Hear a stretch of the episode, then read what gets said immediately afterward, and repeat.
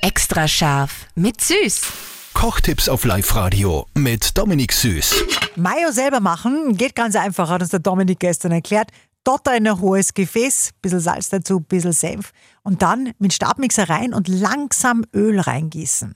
Dann hat man die perfekte Mayo. Wenn es schief geht, dann Flankerls. Und was man dann tut, das hören wir jetzt. Wie kann ich denn die Mayo retten, wenn es schief gegangen ist? Das wären dann so Flankerl. Dann kannst du probieren, ob das wieder möglich ist, dass du das einfach einmal alles in einmal mixt.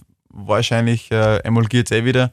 Und wenn nicht, dann machst du den ganzen Prozess einfach nochmal von vorne. Das heißt, du nimmst wieder einen Dotter und lässt dann einfach diese Flüssigkeit in den Dotter ganz langsam einfließen.